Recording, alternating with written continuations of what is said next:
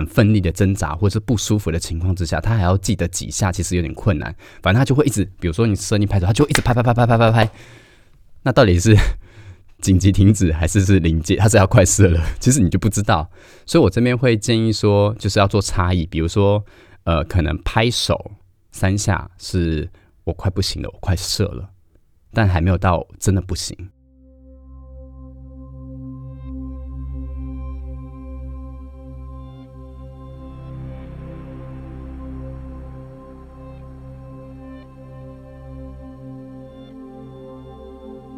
你现在收听的是华语界最私密的 S N 节目《调教诊疗室》，我是 Kenta。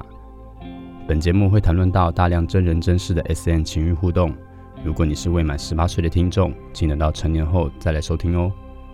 也请你戴上耳机，以免有太多的生理反应被旁人发现。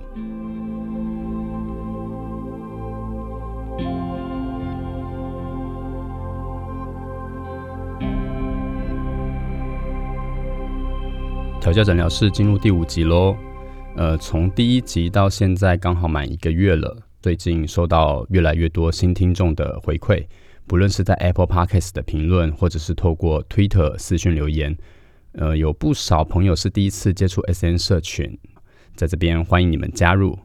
那恭喜你们，入坑后就回不去喽。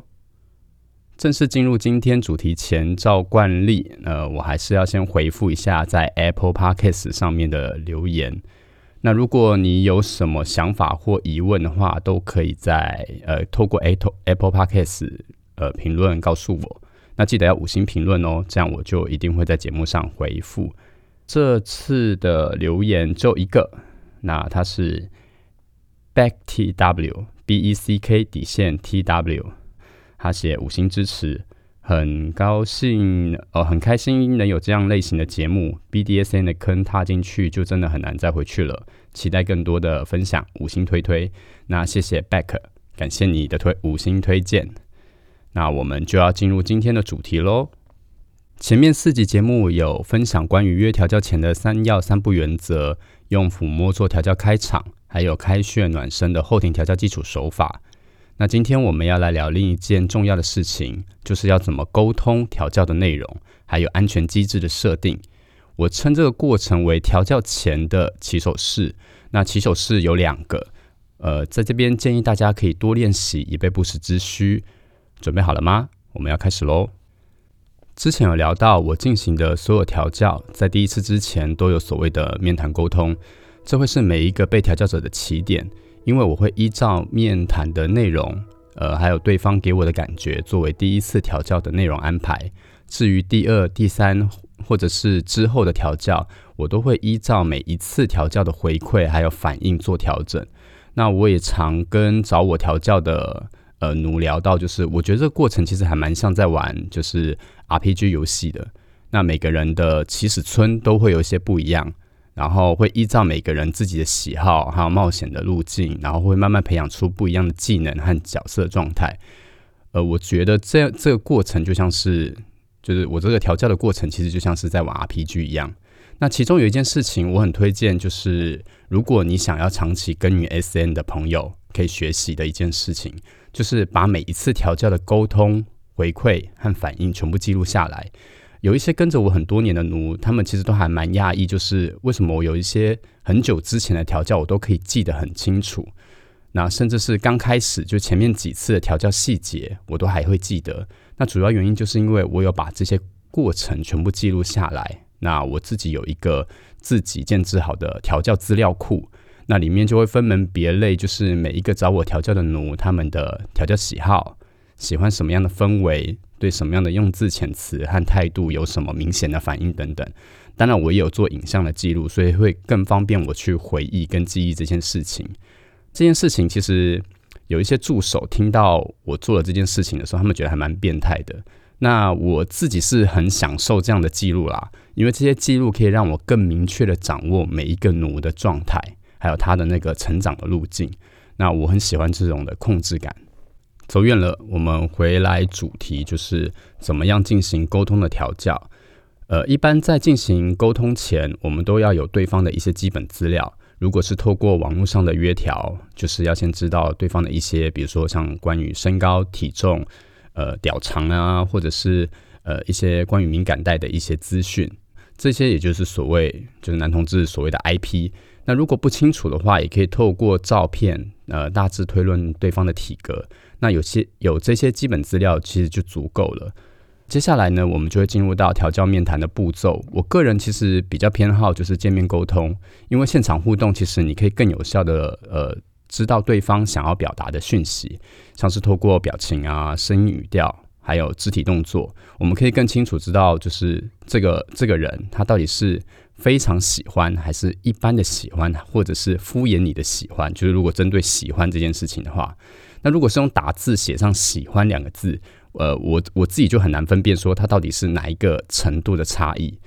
那如果因为比如说呃对方可能住的比较远，或者时间比较难瞧到，没办法安排就是面谈的沟通的话，那我们就可以透过网络沟通。那这部分的话，我等一下会再讲。我们先从直接见面的沟通分享。一般来说，我自己的习惯是我。呃，我约见面的地点啊，我都会选在公共场合。我比较少会选在私人场合，像是我自己的调教工作室或者是饭店之类的。取而代之的，我是会约在比如说像星巴克啊，或者是麦当劳这一类的素食店。主要原因是因为我我自己会有人身安全的考量啊，不只是针对对我自己的人身安全，其实还有这给对方的安全感。千万不要在第一次见面的时候就带回家。因为你永远不会知道会发生什么事情。总之呢，就是安全优先。或者，如果你真的需要有一些些隐私的话，其实也可以约在像是有包厢的公共场合。像是我在第二集 podcast 有分享到，就是我带一男小艺去的那个呃包厢式的网咖。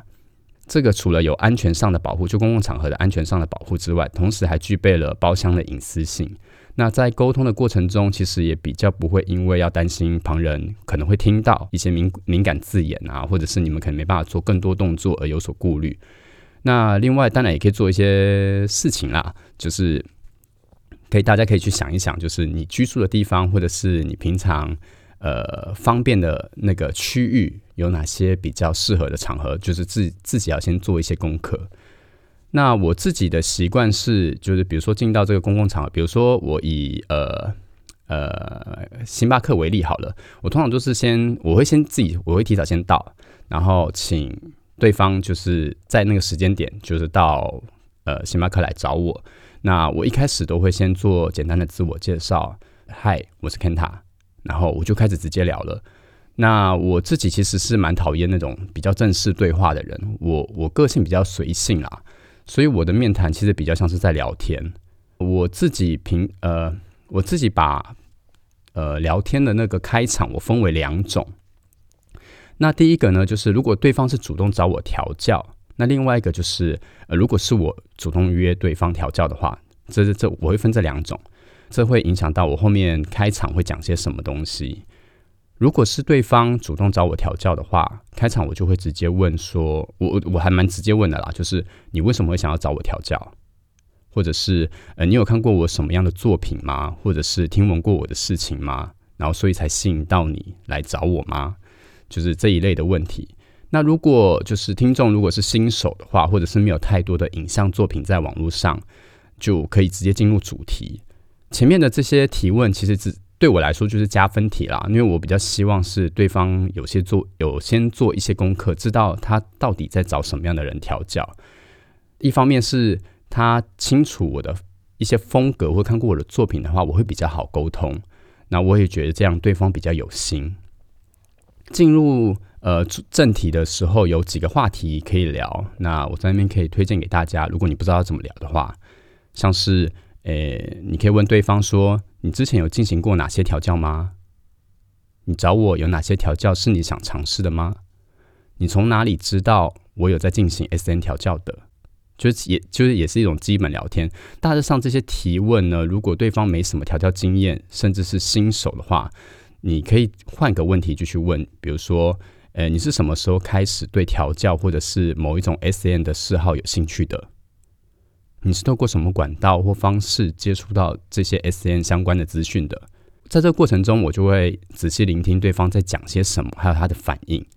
那如果对方是已经有呃调教的经验或者是老手的话，可以把话题换成就是啊，那你之前进行的调教大概是进行到什么样的程度？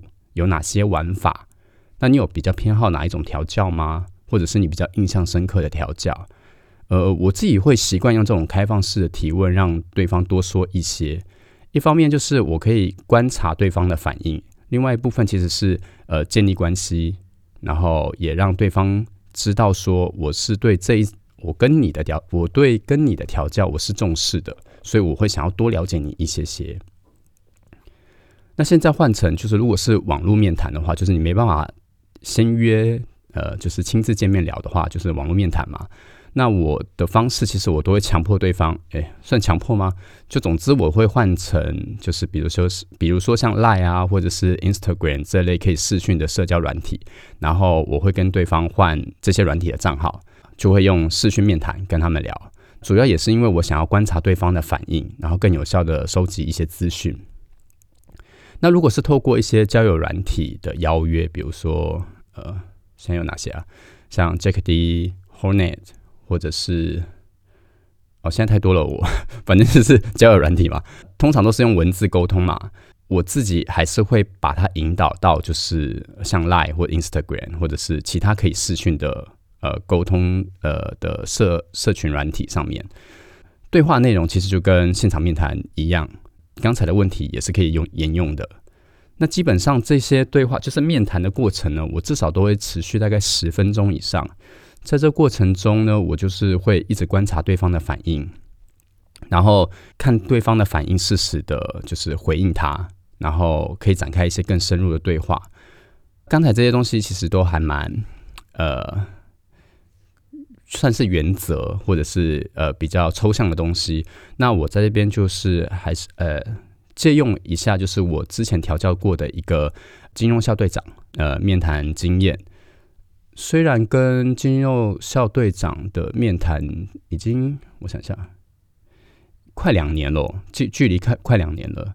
那我还是要很感谢，我当时有做笔记，所以两年前的反应其实我都还是记得一些的。当时我们是约在西门红楼附近的肯德基，当时呃校队长其实还没当上队长啊，他就是就是还是是还只是一个校队队员。那那时候他就坐在我的对面，我就直接问他说：“诶，那你为什么想要找我调教？那你有做过哪些调教是印象深刻或者喜欢的吗？”他当时说他对捆绑是有兴趣的，还有呃简单的一些虐，像是虐乳啊、踩屌，还有打屁股是有兴趣的。但是他那时候没什么调教的经验，不太确定就是他自己的身体可以承受到什么样的程度。我就问他说：“那为什么你对这些调教是有兴趣的，而不是其他的？因为他刚才讲的东西，其实我就发现没有比较常见的，像控射或者是性爱之类的东西。那我就问他说：那为什么不是其他的？那他当时其实有点支支吾吾的，就是有点结巴。那我也没有打断他的说话，就继续看着他，就是眼神示意他，你可以继续说，我没有想要打断你。”那我发现他就是有在看旁边，因为那时候我跟他约是在傍晚六点七点，就是一般就是下课或下班人潮比较多的时候。那时候其实店里面就肯德基里面其实坐了一些客人，那他就是一直在往旁边，就是好像在观察些什么。我不太确定是他是害怕被人家听到还是怎么样。那我就问他说：“诶，你在这边聊是会不自在吗？还是我们要换个地方聊？”那他说没关系，就继续，然后他就继续把话给说完了。那我就问他说，他就刚说完的时候，我就问他说，你是不是起反应了？那肖队长就是就眼睛睁大了，就是睁大一点点。我发现他就是有点惊讶，就是说，哎，你怎么知道？那我就笑着跟他说，哎，我是猜的，因为我觉得你的反应还蛮可爱的，就是很有趣。我就跟他说，那我就知道要怎么调教你了。当时其实听不太懂为什么我会讲这句话，他就是傻傻的。其实跟校队长面谈的时候，我有故意设一个陷阱，就是，呃，我我问他的那句话就是“你是不是起反应了？”那如果他说没有的话，就代表他可能真的是在担心旁边的人听到他们的对话，啊，听到我们的对话，然后他会担忧。那这个这种担忧就是一种害怕。但是如果他说真的有硬的话，我从这里就是会做一些判断，就是呃，他虽然害怕被人家听到，但是他有反应，所以他害怕的是怕被别人知道，就是他对 S N 的这方面的喜好。那他对最，所以对于这种有反应的呢，我就亏，我就会推断他是不是有，就是比如说像铺路或窥视的一些欲望，然后或者是他对这方面的事情是有感觉的。那我就把这个想法，就是当下当时捕捉到了这件事情呢，加入到了我跟他的第一次调教内容里面。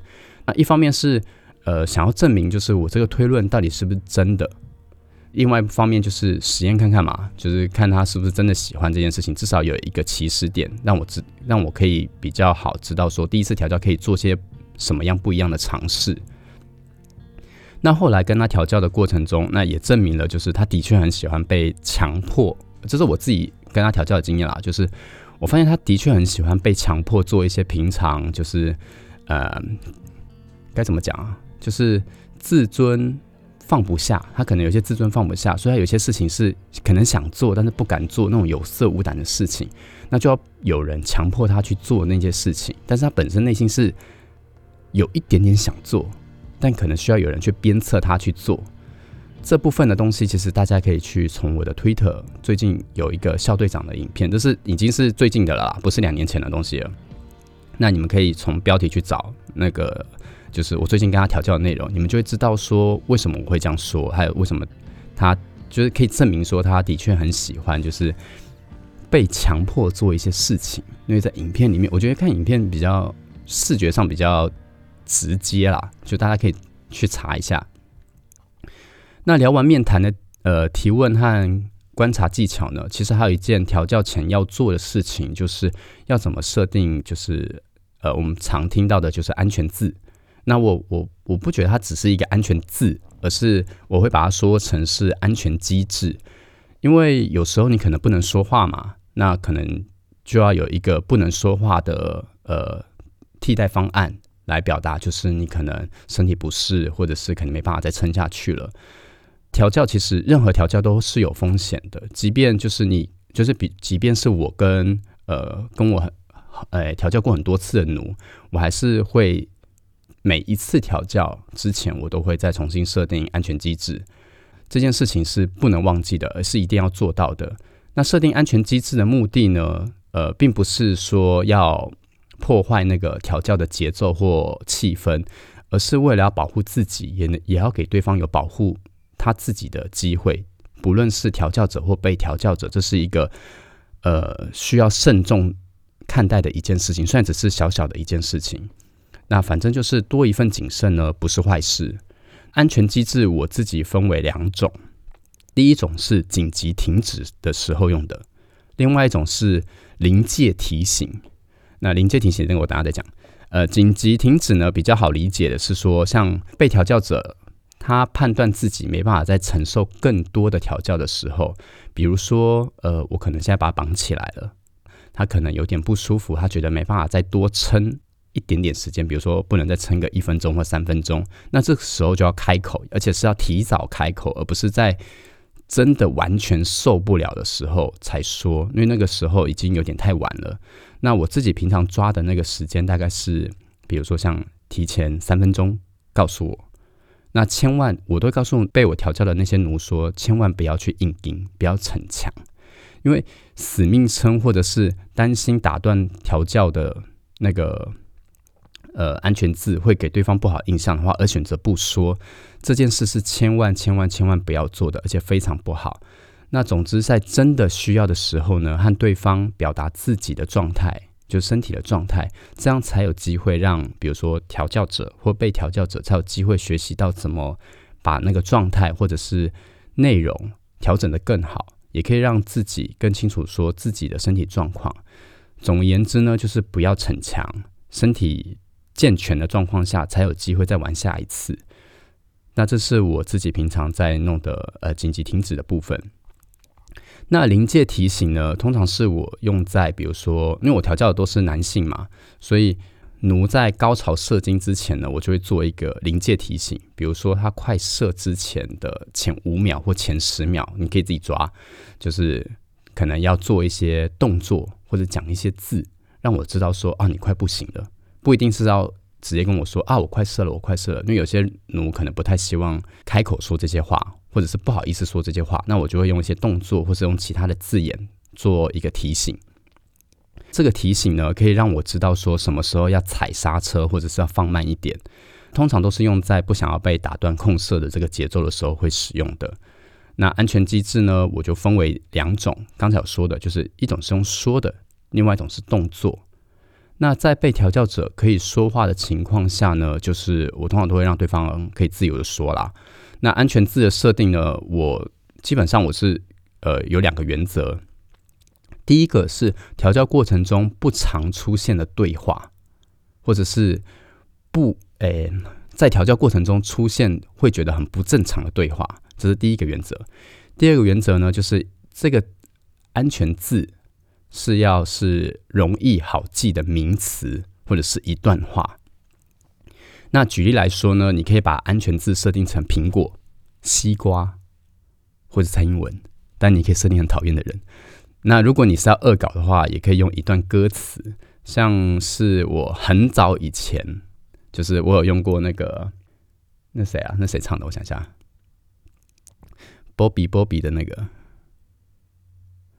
呃，那个有眼科在的那个，呃，啊，就是有眼科在的那个，我也忘记名字，就是哎，就是唱 Bobby Bobby Bobby on 的那个，对。然后反正我有用过这个歌词呢。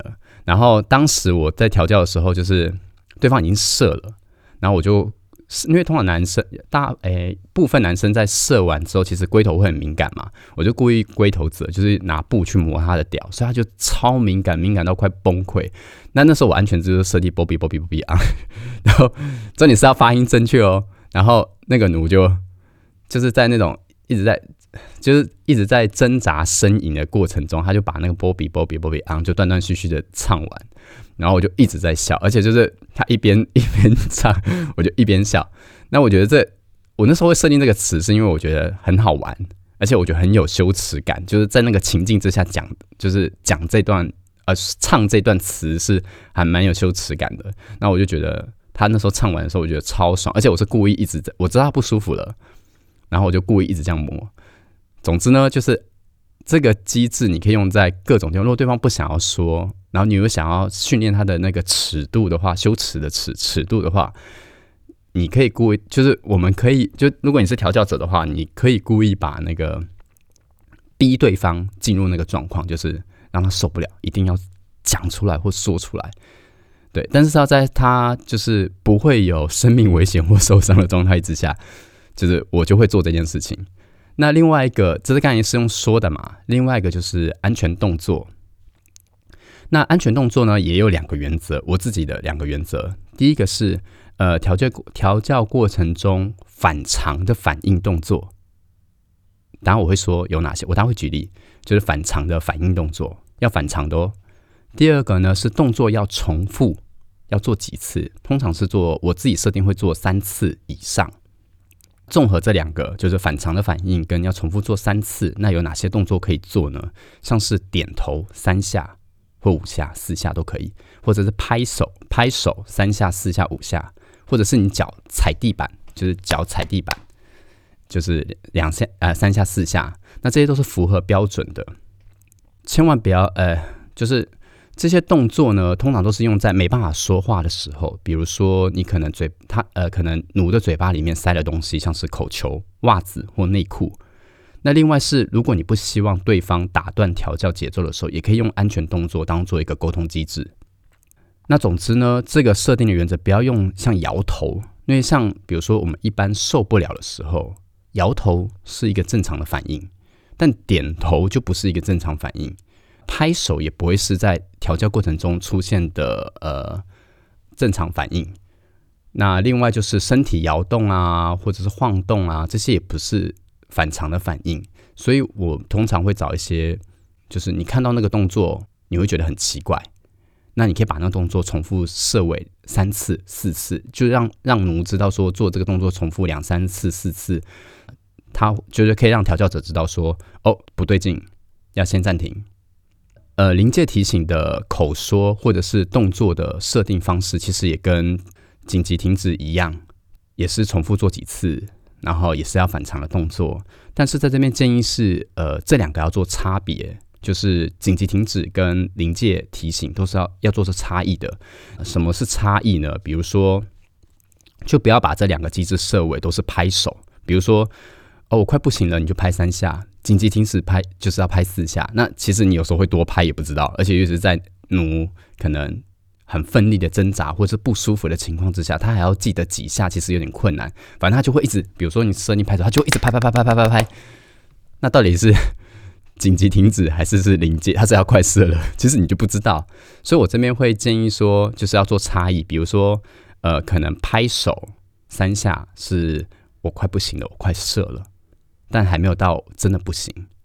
那如果真的不行的话，你可能叫他点头三次。就一个是拍手，一个是点头，这样就有差异差异了。那口说也是，你也可以喊蔡英文喊三次或四次，就是反正就要做差异。但是喊另外一个词，比如说喊苹果三次，就是呃紧急停止；那喊蔡英文三次，就是呃我快射了。这边这个举例好奇怪哦，喊蔡英文三次要快射。那总之呢，就是要让这个沟通做出差异化，避免搞混。那这样的设定的话，就是一个比较合适的安全机制设定。那我们呃，今天我就分享了，就是调教前要做的这两个起手式，就是面谈沟通的技巧跟对话。另外一个就是安全机制的设定。呃，我这边其实还蛮建议大家在平日的时候就把它写下来做练习，就是练习怎么说，然后你可以把那个词做修整。那我自己也是很多年下来，慢慢的做调整，然后才会有现在就是比较流畅的流程。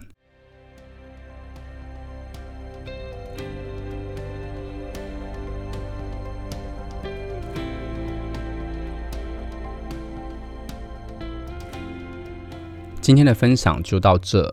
那这一集主要是在分享，就是呃比较属于调教的原则。那实物经验呢？我会放在下一集慢慢再做分享。那如果你对这一集的内容呃喜欢的话，欢迎在 Apple Podcast 上面给我们五星评论、留言或提问。那记得哦，是在 Apple Podcast 上面哦，在 Twitter 上面的留言我就基本上不会留了，因为有点多。啊同时也欢迎你分享给身边对 S N 话题有兴趣或者是你想推坑的对象。最后，谢谢你今天的收听，这里是调教诊疗室，我是 Kenta，我们下一次在空中相会喽。